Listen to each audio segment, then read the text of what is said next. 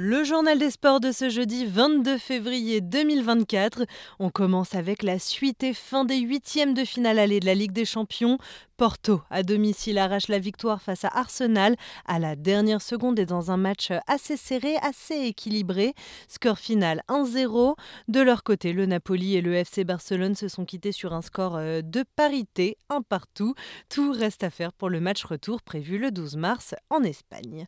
La veille, euh, victoire de l'Inter Milan sur l'Atlético Madrid 1-0. Retour sur ce match aller des huitièmes de finale de la Ligue des Champions avec Baptiste Leduc pour Radio France Internationale.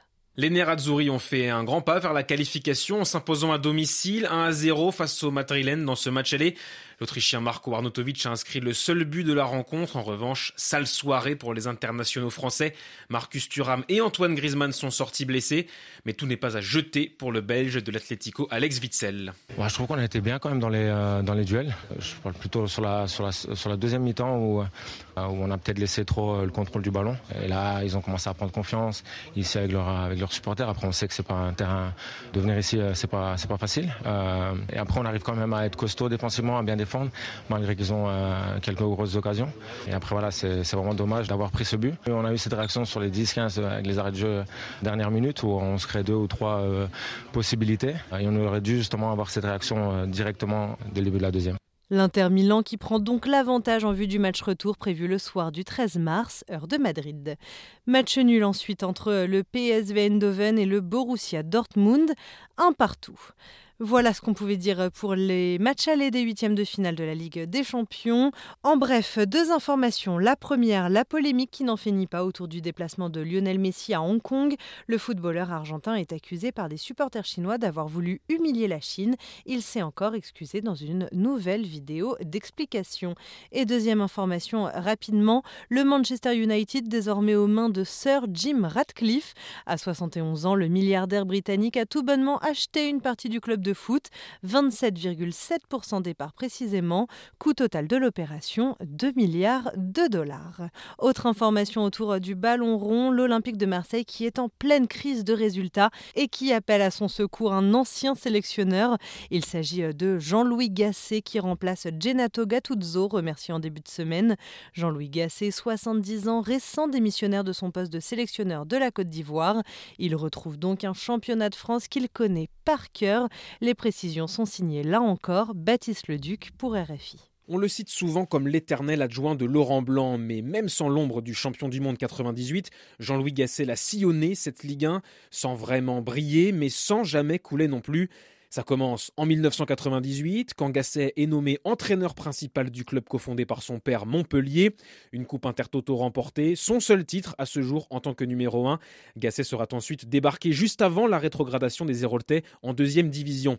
La descente en Ligue 2, Gasset la connaîtra avec Istres en 2005 partir pour mieux revenir. 17 ans après son départ, Jean-Louis Gasset est de retour à Montpellier. Objectif maintien en Ligue 1 encore une fois. Mission accomplie à la dernière journée.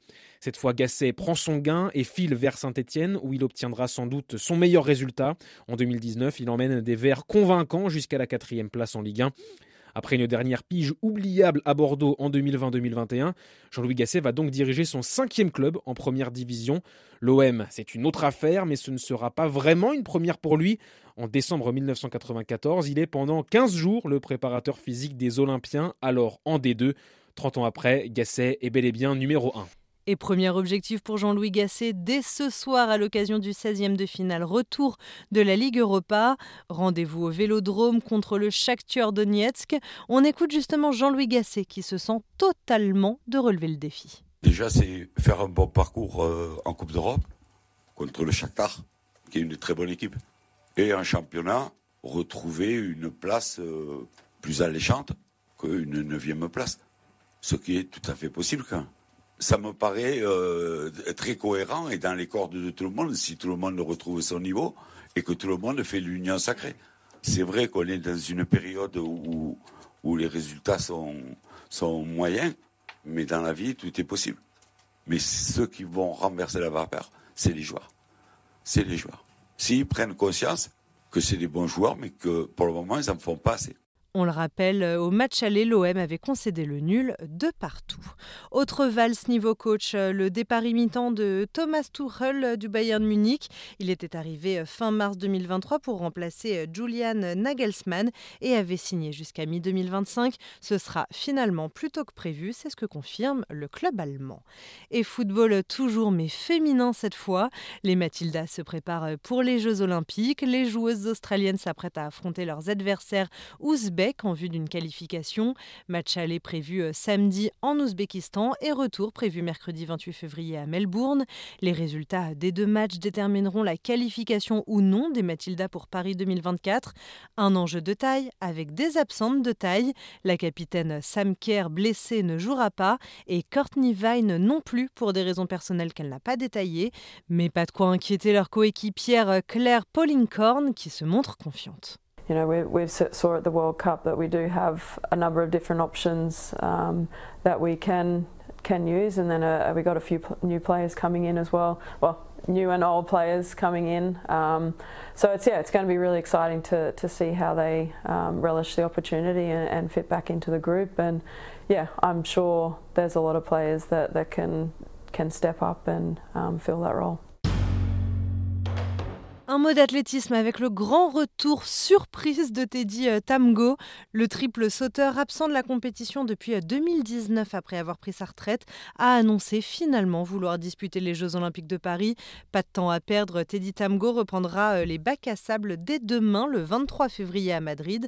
Thomas Saint-Léger, RFI. À 34 ans, après 5 ans d'absence, euh, surtout revoilà l'excentrique, le talentueux Teddy euh, Tamgo, des mois d'entraînement pour le français. Et ça y est, il est prêt à remettre euh, un dossard, retour à, la compétition vendredi au meeting de Madrid, drôle de Paris, d'autant que Teddy Tamgo va garder sa casquette de mentor, d'entraîneur pour Hugues Fabrice Zango, le Burkinabé, qui est le champion du monde en titre hein, actuellement du triple saut. Autre préparation pour Paris 2024, celle de l'Australien Shane Rose. Le triple médaillé olympique de saut d'obstacle avait été suspendu euh, par euh, Equestrian Australia le temps de faire le point sur un costume qu'il avait porté à Sydney lors d'un événement équestre.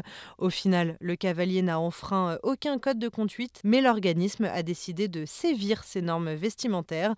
Voilà Shane Rose qui peut donc reprendre son entraînement. Et on termine avec un mot de tennis. En ce moment, ce sont les championnats de Dubaï élimination dès les 16e de finale pour la numéro 2 mondiale Sabalenka, fraîchement médaillée à Melbourne. La numéro 1 mondiale Igas Viantek s'est-elle qualifiée pour les quarts de finale. Elle affrontera la numéro 6 Zeng Qinwen, finaliste de l'Open d'Australie.